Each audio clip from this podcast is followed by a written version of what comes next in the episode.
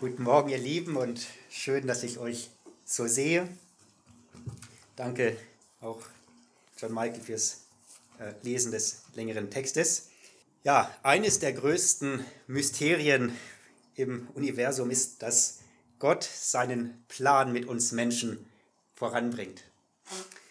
Ich bin ja nicht nur Theologe, ich bin auch Projektleiter und eine Aufgabe, die ich habe, ist, die richtigen Leute für anstehende Aufgaben zu finden und einzusetzen. Und ich habe den Eindruck, wenn ich die Bibel lese, dass Gott immer irgendwie mit den falschen Leuten zu tun hat. Und dass er trotzdem ans Ziel kommt. trotzdem ans Ziel kommt, zeigt die Größe unseres Gottes. Und wir wollen uns heute Morgen mit äh, diesen zwei Kapiteln aus dem Buch Sacharja beschäftigen.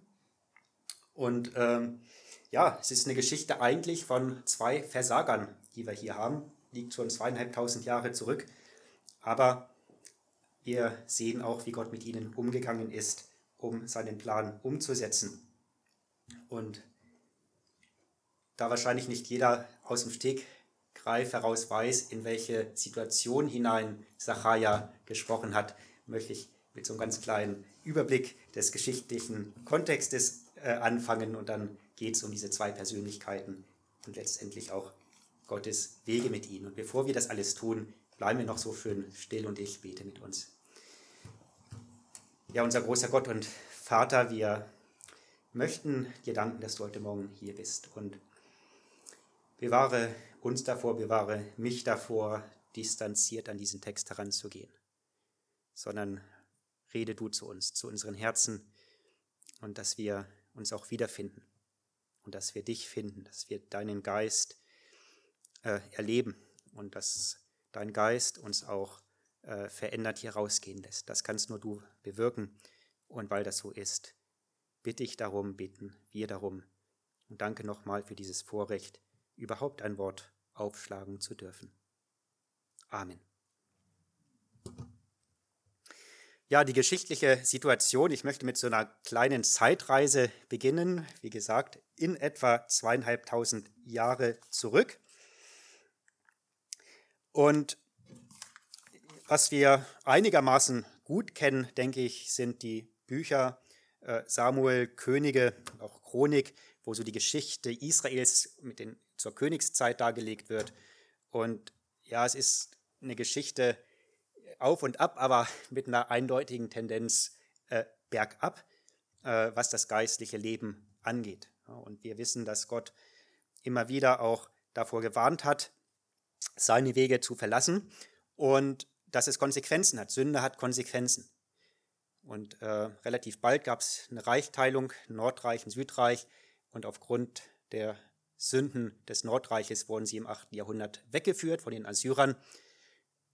Das Südreich hat eigentlich sehen können, dass Gott es ernst meint, aber hat nichts daraus gelernt. Und was dann passiert ist, ist genau das, was Gott vorhergesagt hat. Ähm, das Land wird militärisch besiegt von den Babyloniern unter Nebukadnezar und wird weggeführt. Das geschieht in drei Wellen zwischen 605 und 586 vor Christus. Bei der dritten Welle ist wirklich der Garaus dann die Babylonier stürmen Jerusalem, der, die Stadt wird zerstört, der Tempel wird zerstört und wir befinden uns dann in der sogenannten 70-jährigen babylonischen Gefangenschaft. Babylonische Reich, und auch das ist kein ewiges Reich gewesen, sondern 539 unterlag es selbst einem anderen Reich, dem persischen Reich unter König äh, Kyros, Kyros II. Und äh, dieser König erlaubte wenige Monate, nachdem er da zur Macht gekommen ist, durch ein Edikt den Juden die Rückführung in ihr Land. Und wer das mal nachlesen möchte, kann sich da die ersten sechs Kapitel vom Buch Esra durchlesen. Da findet sich diese Geschichte. Und diese zurückkehrenden Juden, die wurden von zwei Persönlichkeiten geleitet. Eine religiöse Persönlichkeit, das war der hohe Priester Jeschua oder Josua, je nachdem, wie man es ausspricht. Äh, und politisch durch den Statthalter Jerusalems, das war Serubabel. Und wer noch den Text ein bisschen im Ohr hat, das sind die zwei Leute, um die es in Sacharja 3 und 4 geht. Und diese Juden kehrten also äh, zurück und fingen ziemlich bald an, den Altar wieder aufzubauen. Es wird äh, geopfert, auch die äh, Grundfesten, das Fundament des Tempels wird wieder aufgebaut. Sie hatten natürlich vor, den Tempel wieder zu errichten. Und das Buch Esra erwähnt, wie sie dann entmutigt wurden äh, und bald aufgaben. Ja, es wurde ihnen Angst gemacht vor den politischen Mächten und dass sie vielleicht da als Rebellen gelten und sie hören auf. Und naja, es gab ja auch sonst genug zu tun. Das ganze Land war ja zerstört. Und ja, vielleicht war es ja nicht an der Zeit, den Tempel aufzubauen, haben sie sich gedacht, dann bauen wir erstmal unsere eigenen Häuser und äh, stecken da unsere Energie rein. Davon äh, spricht der Prophet Haggai im, im ersten Kapitel. Ne? Ihr denkt, äh, die, es ist die Zeit, eure eigenen Häuser zu bauen und es ist nicht die Zeit, den äh, Tempel aufzubauen. Das prangert der Haggai an. Und auf jeden Fall ruhen diese Bauarbeiten für etwa 15 Jahre.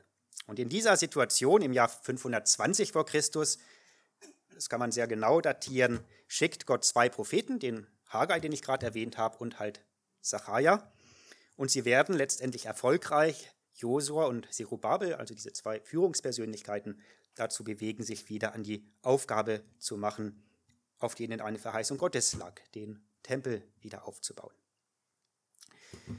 Aber zunächst müssen Josua und Zerubabel selbst wiederhergestellt werden. Und das ist das Thema dieses Textes, denn sie sind die eigentliche Ursache für den Baustopp. Es gibt ja den Spruch, der Fisch stinkt vom Kopf her. So ein bisschen spiegelt sich das hier auch bei den beiden wieder, wie wir sehen werden. Und wir werden sehen, warum diese beiden Führer nicht in der Lage waren, dem Volk Gottes voranzustehen und zu ermutigen, mit dem Tempelbau weiterzufahren. Grund waren nicht in erster Linie diese Bedrohungen von außen, sondern der geistliche Zustand der beiden. Soweit zum Überblick, wo wir uns hier befinden. Genau, also hier auf der Folie nochmal 515, fünf Jahre später sollte es dann auch fertiggestellt sein. Und wir wenden uns dem ersten dieser beiden zu, dem Priester Jeschua. Und Sacharja 3 beschreibt uns, wie der Prophet Sacharja eine Vision hatte. Äh, warum gibt es Visionen in der Bibel? In aller Regel, wenn Gott geistliche Tatsachen bildhaft vor Augen malen will. Äh, geistliche Tatsachen, für die unsere natürlichen Augen nicht empfänglich sind. Die werden in einer Vision so dargestellt, dass man es fassen kann. Und meist sind es wichtige Themen, eindrückliche Themen, wo Gott diese Vision schenkt. Und wen sieht der Sacharja? Der äh, Prophet sieht den hohen Priester Jeschua vor Gott stehen, dem Engel des Herrn. Und auch der Satan war da und Satan verklagt den hohen Priester. Jesus nennt Satan den Vater der Lügen, aber in einer Sache muss Satan nicht lügen, wenn es um unsere Sünden geht. Er verführt uns zur Sünde und dann sagt er in dem Sinn die Wahrheit, dass Gott die Sünden vorhält. Und das ist ein Vorgang, den kennt die Bibel auch im Neuen Testament. In der Offenbarung wird Satan der Verkläger unserer Brüder genannt. Satans Aufgabe oder seine Rolle, die er sieht, ist, zur Sünde zu verleiten und das Volk Gottes anzuklagen vor dem Thron Gottes. Ich weiß nicht, wie groß das Thema Sünde in deinem Leben ist, wie groß deine Sünden thematisiert werden von dir, aber eins ist sicher, vor Gott werden, wird das Thema deiner Sünden thematisiert. Und zwar an allerhöchster Stelle. Das sind nicht irgendwie kleine Engel und untergeordnete Dämonen, die sich darüber unterhalten. Hier haben wir den Satan und hier haben wir Gott selbst. Und die haben zum Thema Sacharja 3 die Sünden des hohen Priesters, das, das Leben des äh, hohen Priesters. Wie sah so ein hoher Priester auf? Also eine ganz besondere Sache war seine Kleidung. Ähm, auch Esra führt auf, dass äh, 100 besondere Kleider gespendet wurden für die Priester, natürlich auch den hohen Priester. Das war eine Kleidung, die besonders, wo es besondere Anweisungen gab, wie sie auszusehen hatte und äh, an dem der hohe Priester auch erkannt werden konnte. Und sicherlich war es das Beste, was die damalige Zeit auch hergegeben hat. Und hier in Sacharja 3, Vers 3 heißt es, Je, äh, Josua, Jehoshua war bekleidet mit schmutzigen Kleidern. Und hier ist die deutsche Bibel sehr höflich. Äh, ich stehe auch heute Morgen mit einem schmutzigen Hemd hier, denn wie es sich für einen Prediger gehört, ich habe so die letzten Pinselstriche äh, auf dem Beifahrersitz gemacht heute Morgen und hatte einen äh, Kugelschreiber in der Hand und wer jetzt so ein bisschen hinschaut, wird da so einen Fleck finden, den ich nicht mehr habe rauswischen können. Stehe mit schmutzigen Kleidern hier. Trifft das, was hier gemeint ist, aber überhaupt nicht. Dieses Wort für schmutzig kommt ausgesprochen selten in der Bibel vor. Warum? Weil es wahrscheinlich in den meisten Familien hier verboten wäre. Es bezeichnet in Jesaja 28 Erbrochenes und in Jesaja 36 und 2. Könige 18 menschlichen Kot. Und jetzt überlasse ich es eurer Fantasie, euch vorzustellen, wie der Josua aussah. Das war nicht irgendwie ein äh, Kugelschreiberstrich, den er hatte.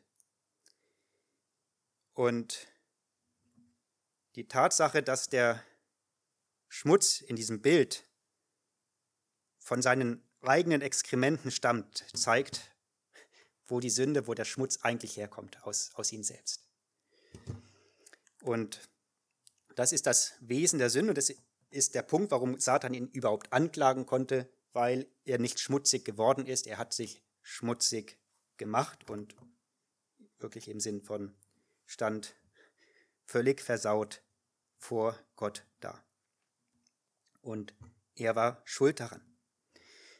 Und jetzt ist die Frage, wie wird mit dieser Situation umgegangen? Und da der Baustopp schon 15 Jahre lang äh, anhielt, ist klar, naja, der Schmutz wird auch schon mindestens so lange an ihm gehaftet haben. Die Bibel ist zurückhaltend, wir wissen nicht, um was es jetzt konkret ging. Josua wird es gewusst haben, Gott wird es gewusst haben, Satan hat es gewusst. Und die eine Lektion ist, in diesen 15 Jahren ist der Schmutz nicht vergangen. Der Schmutz der Sünde vergeht nicht mit der Zeit. Und das andere, und das ist jetzt wichtig für uns, Schmutz wird auch nicht durch einen frommen Dienst gereinigt kann ich aus eigener Erfahrung sagen. Ich wurde schon als Theologe vorgestellt. Also man kann Theologie studieren, man kann in Gemeinden dienen, man kann lange in Gemeinden dienen, man kann Ämter in Gemeinden haben, man kann vollzeitlich für den Herrn da sein. Und die Botschaft ist, dieser Dienst reinigt nicht dein Leben. Und da dürfen wir drüber nachdenken, weil ich erkenne an mir selbst immer wieder schon so ein Denken. Ich sage, naja, wenn, wenn ich mich für den Herrn einsetzt, dadurch werde ich heiliger. Und meine Erfahrung ist die Erfahrung der Bibel und die Erfahrung des hohen Priesters, dem ist aber nicht so.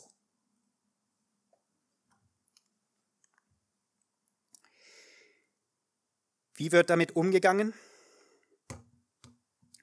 Die neuen Kleider müssen ausgezogen werden. Jetzt müssen wir uns nochmal vorstellen, dieser hohe Priester Joshua, das war die höchste Instanz für Reinigungsfragen. Leute sind zu ihm gekommen, um mit Gott wieder ins Reine zu kommen. In Hosea 2, lesen wir jetzt nicht, gibt es so ein äh, Zwiegespräch, das wiedergegeben wird zwischen den Propheten und den Priestern um Reinigungsfragen, wo es dann darum ging, ja, äh, wenn etwas Unreines was Reines anrührt, dann wird das Reine auch unrein. Aber andersrum funktioniert es nicht. Ne? Also wenn das Reine etwas Unreines berührt, wird das Unreine nicht rein dadurch. Das ist das, was ich auch vorhin zum Dienst gesagt habe. Er wäre eigentlich der berufsmäßige Profi für Reinigungsfragen, um, nicht, um auch andere Menschen zur Reinheit zu führen. Und er ist gescheitert. Sein Name, äh, Jeshua, Gott rettet, muss ihm wahrscheinlich wie ein Hohn vorgekommen sein, wenn er seinen Dienst einigermaßen aufrichtig durchgeführt hat. Ja, Gott rettet, ja, er selbst brauchte Rettung. Und was war nötig, dass er das ablegt, dass er kapituliert vor seinem Gott? Also bildhaft stand er nackt vor seinem Gott. Er fing nicht an, irgendwas rumzuputzen oder es ging nicht darum zu diskutieren, ob andere vielleicht noch schmutziger sind. Und Gott kann dann ansetzen und ihm neue Kleider verpassen.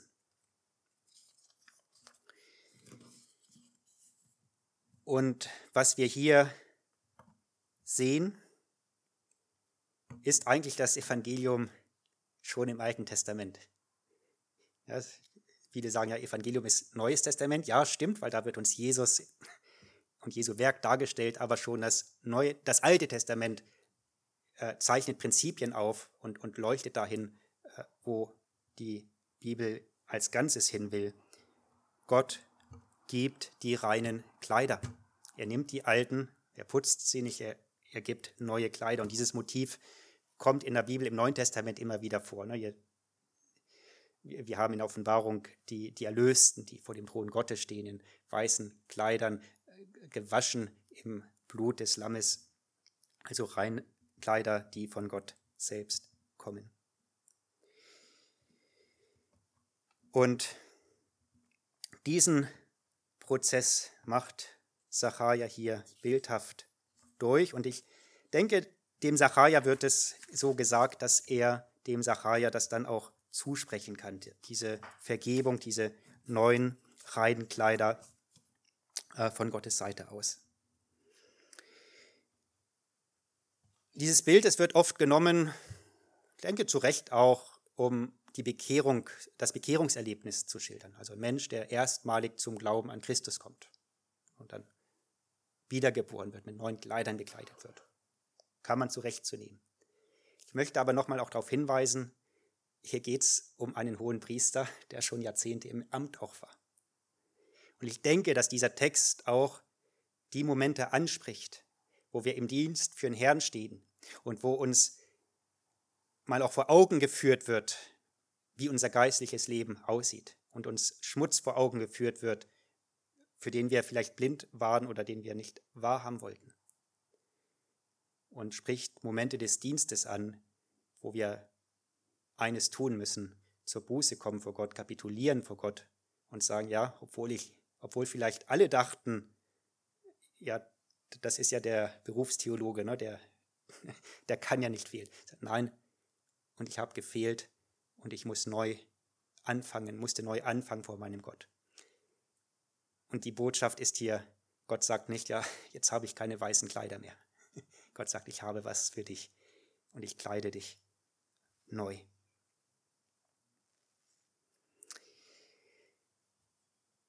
Die Vision schließt dann mit einem Vers an äh, Josua, Kapitel 3, Vers 7. So spricht der Herr der Herrscharen, wenn du auf meinen Wegen wandeln und wenn du meinen Dienst versehen wirst, so sollst du sowohl mein Haus richten als auch meine Vorhöfe behüten und du sollst ein- und ausgehen unter diesen, die hier stehen. Also hier spricht Gott nicht nur von der Reinigung, diesem einen Akt, sondern sagt, und übrigens, ich habe einen Weg für dich der Reinheit. Ich habe einen Weg des Dienstes für dich. Ich habe einen Weg, den du als Gläubiger vor mir gehen kannst. Ja, und das gehört beides zusammen. Das Volk Gottes ist weder ein unreines Volk, das meint, den Schmutz durch eigene Leistungen abtun zu können, haben wir gesehen. Aber das Volk Gottes ist auch kein unreines Volk, dem der Schmutz egal ist. Und er sagt, naja, und hin und wieder hole ich mir ein neues Kleid. Das Volk Gottes ist ein Volk, das sich nach Reinheit sehnt. Und Gott sagt, weil du dich danach sehnst, gebe ich dir beides. Ich gebe dir die weißen Kleider und ich zeige dir einen Weg auf, den du gehen kannst, der mir wohlgefällig ist.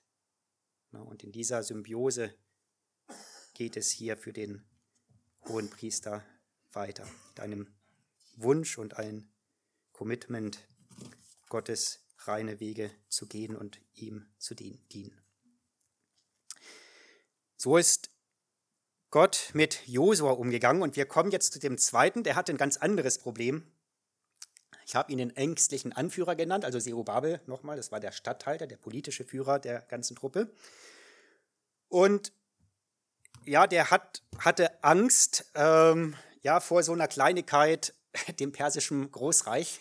Das war so das größte Reich der damaligen Zeit von Anatolien bis äh, Indien angegrenzt und Nordafrika, Ägypten bis zum Schwarzen Meer. Also eine riesige politische Macht.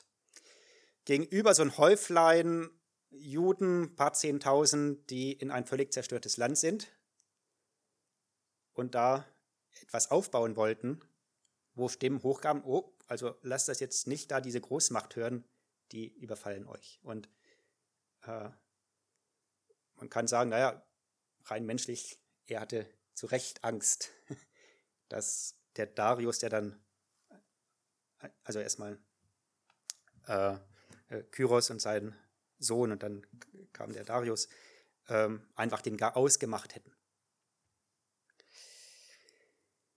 Ähm, eigentlich verständlich, wenn es nicht eine Verheißung Gottes gegeben hätte, dass diese Zerstörung Jerusalems nur 70 Jahre dauern würde, die fahren jetzt um, und er ein neues schaffen sollte.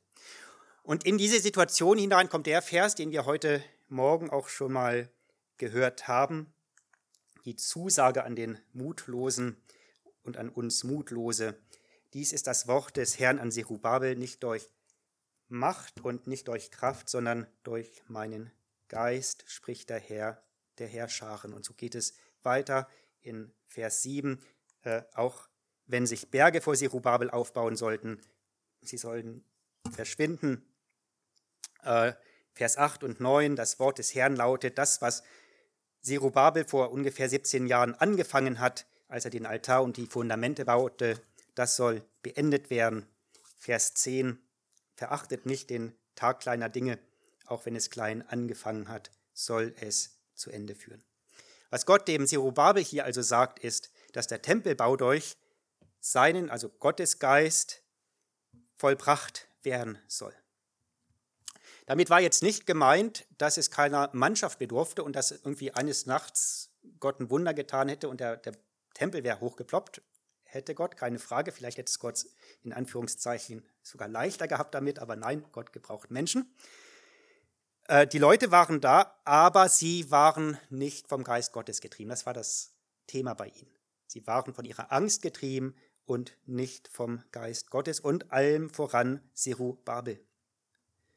Und hier heißt es, vertraue deinem Gott, er wird dich mit seinem Geist erfüllen und sein Geist wird sich weiter im Land ausbreiten, weitere Menschen erfassen, die sich mit dir an die Arbeit machen und unter meinem Segen, unter Gottes Segen wird der Bau gelingen. Und Reich Gottes Arbeit ist immer auch Arbeit des Geistes und vor allem Arbeit des Geistes Gottes. Und wir sind in der Lage, viele Ideen und umzusetzen und, und wir haben Kraft. Und ähm, wenn wir aber meinen, dass das der Schlüssel zum Erfolg ist, werden wir früher oder später auf die Nase fallen. Warum? Weil Reich Gottes Arbeit, worum geht es da? Menschen zu erreichen, Herzen zu erreichen, äh, Persönlichkeiten zu verändern. Das ist Reich Gottes Arbeit. Und das kann ich nicht durch Ideen. Das kann ich nicht durch Arbeitseinsatz. Ich kann vielleicht jemand, wenn ich rede, begabt bin, bin irgendwie an die Wand reden, aber da bekehrt sich keiner von. Und es ist nötig, in das Innere eines Menschen zu dringen und das passiert durch den Geist Gottes. Ja, was hatten die Ängste, hätten die Ängste nehmen können von diesen Menschen? Er hat zwei Möglichkeiten. Entweder es wäre noch ein größeres hergekommen und hätte dieses äh, persische Reich vernichtet, theoretisch denkbar. Und wenn dieses neue Reich sehr wohlgesonnen wäre, ja, wäre Israel auf der Seite der Starken. Aber Gott sagt, nee, Plan A will ich nicht machen. Ich will die Menschen so verändern, dass obwohl diese äußere Bedrohung potenziell noch da ist, Gott wendet sie dann, potenziell noch da ist, äh, will ich den Menschen Mut machen, will ihre Persönlichkeit ändern und dazu anleiten, mit dir diesen Tempel zu bauen. Und der wurde dann auch fünf Jahre später fertig. Also in fünf Jahren kann man hier weder einen Flughafen noch einen S-Bahn-Tunnel bauen. Ne? Damals konnte man so einen Tempel hochziehen. Was ist aus den beiden jetzt geworden? Josua und Serubabel. Sacharja sieht eine neue Vision und dort gibt es keinen beschmutzten hohen Priester mehr und auch keinen ängstlichen Serubabel, er sieht so eine goldene Menora, einen siebenarmigen Leuchter. Was braucht ein Leuchter, um zu brennen? Es braucht Öl. Und über diesem Leuchter gab es eine Schale mit diesem Brennmaterial, mit dem Öl. Und aus diesem Ölgefäß ist dann für jeden dieser Arme des Leuchters sind da jeweils sieben äh, äh Rohre äh, äh, reingeflossen, äh, um äh, das zu befeuern. Also er hat wohl 49 Rohre insgesamt gesehen. und die Vision zeigt also, woher dieses Öl stammt. Und ich glaube, es ist nicht zu viel gesagt, wenn man in diesem Leuchter, der da brennt vor, vor dem Herrn, äh, das Volk Gottes sieht, das leuchtet. Das ist ein Motiv im Alten Testament und wir finden es bis in die Offenbarung, ne, diese sieben Leuchter, äh, die die Gemein sieben Gemeinden darstellen, die sieben Sendschreiben Gemeinden, durch die äh, der Herr selbst äh, geht. Ähm, und was braucht dieses, braucht dieser Leuchter der Gemeinde, um zu brennen? Naja, das was im Vers 6 angesprochen wurde, den, den Geist Gottes. Und in dieser Vision wird angedeutet, wo das Öl herkommt. Na, wo kommt Öl her? Aus Ölbäumen. Und so sind auch zwei Ölbäume im Hintergrund dieser Vision zu sehen. Und Zachariah stellt die Frage, ja, jetzt Herr, deute mir mal das Gleichnis äh, oder diese, diese Vision für wen stehen denn diese Ölbäume? Und der Herr ist erstaunt. Ja, du weißt es nicht? Nein, das sind die beiden Söhne des Öls, Vers 14. Jetzt kann man sagen, ja, klasse, so ganz deutlich ist es mir jetzt auch nicht geworden. Aber wir müssen uns nochmal diesen Kontext vorstellen, Kapitel 3 und Vers 4. Und ich glaube, der Herr wollte den Sacharja hier nicht auf eine äh, schlechte Fährte führen, sondern der Kontext gibt es eigentlich klar. Diese zwei Personen, die er vorher genannt hat, der hohe Priester und Zerubabel, stehen für, diesen, für diese Ölbäume, die vor dem Herrn der ganzen Erde stehen. Er hat sie nicht wiedererkannt. Das ist das, was Gott aus den beiden gemacht hat. Dieser versaute hohe Priester und dieser Angsthase Zerubabel sind die Ölbäume, aus denen das Öl fließt für den Leuchter Gottes.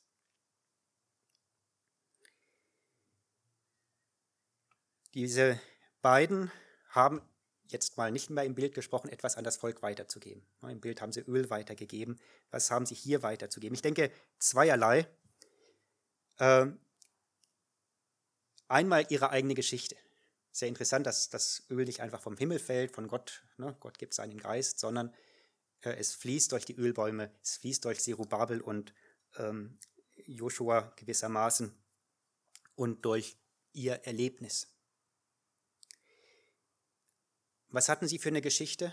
Der eine hatte eine Geschichte, wie er seine schmutzige Kleidung losgeworden ist und von Gott neue bekommen hat und von Gott neu in den Dienst gestellt wurde. Was hatte der zweite für eine Geschichte? Wie Gott ihm seine Angst genommen hat, eine, seine Persönlichkeit verändert hat. Und die Frage ist immer, welche Geschichte haben wir weiterzuerzählen? Haben wir die Geschichte weiterzuerzählen? Ja, ich bin der, der eigentlich schon fast fromm geboren ist und dann eigentlich schon seit 40 Jahren äh, rein über die Erde gewandelt ist. Ist das unsere Geschichte? Ist unsere Geschichte, ja, ich bin der Macher, der Dinge anpackt, der vor niemandem Angst hat, wenn man das weiter erzählen? Die beiden hatten weiter zu erzählen, was Gott in ihrem Leben bewirkt hat. Und ihr seht ihr, wie wichtig es ist, ähm, dass Gott Menschen gebraucht, eben mit ihrer Geschichte, weil so, das ist der Weg Gottes, um andere Menschen zu erreichen, die auch diesen Schmutz haben und unter, unter dem Schmutz leiden oder diese Ängstlichkeit haben oder andere Themen haben. Und Gott gebraucht Menschen, die sagen, ja, und ich kenne das. Ich bin genauso und ich war genauso. Ja. Und ich selbst, und ich denke, ich kann für jeden Bruder reden, der hier vorne stand. Wir sind so kleine Joshuas von Zerubabels. Und unsere Botschaft ist, wir werden da immer noch und noch schlimmer, wenn es nicht einen Gott gibt, der als der Lebendige in unser Leben auch eingegriffen hätte. Und wir erkennen hier in der Geschichte, ich habe es mal das Multiplikationsprinzip Gottes genannt. Gott fängt bei einem Menschen an und vervielfältigt den Segen noch weit über seine Vorstellungskraft hinaus. Josua wird gereinigt und das Vorbild, und das könnt ihr nochmal detailliert lesen, Verse 8 bis 10, Vorbild für die Reinigung des ganzen Landes durch wen? Durch den Spross. Und ihr klingelt es vielleicht bei einigen, bei Jesaja. Ne? Wer ist denn der Spross? Das ist der Messias.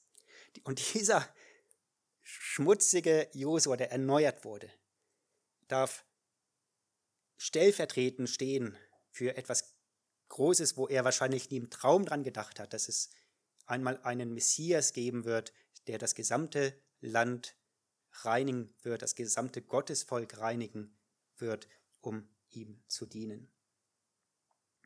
Dieser Angsthase Sirubabel sollte als Beispiel dafür dienen, Vers 10, dass der Herr der ganzen Erde auch über die, ganzen Erde, über die ganze Erde läuft und seine Augen auf kleine Anfänger hat, die vielleicht menschlich keine Chance haben, aber wo Gott sagt, weil es mein Plan ist, dass mein Werk hier weiter fortschreitet, äh, wird es auch gelingen. Ich denke, auch diese Zusage ist weit über das hinaus, was Zerubabel in diesen 15 Jahren des Stillstandes äh, zu erträumen erhofft hat. Ja, ich hoffe, es kam rüber. Wir finden uns hier an diversen Stellen wieder. Ne? Der eine ist so ein 80 Prozent Zerubabel und 20 Prozent Joshua und beim anderen ist es andersrum. Der eine sagt, ich bin beides, ich bin 100 Prozent der Zerubabel und Joshua. Und die Botschaft ist, es ist Gnade Gottes da und es ist der Geist Gottes da, der uns mit unserer Geschichte und Vergangenheit und unserem Versagen trotzdem braucht, in dem Sinn, dass er sagt, ich habe einen Weg weiterzumachen.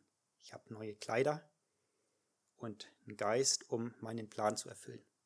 Gott hat uns eine Zusage gegeben, dass sein Reich auf dieser Welt gebaut wird, durch uns.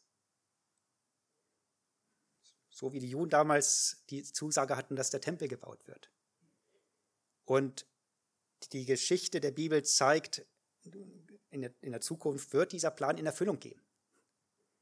Und wir dürfen Teil daran haben. Und ich möchte uns ermutigen, uns durch unsere Geschichte nicht entmutigen zu lassen, sondern diesen Neuanfang, den der Sirubabel erlebt hat, den der äh, Jeschua erlebt hat, auch wirklich zu leben. Und es ist was Wunderbares zu erfahren, wie Gott durch uns und seinen Geist seinen Plan zur Erfüllung bringt.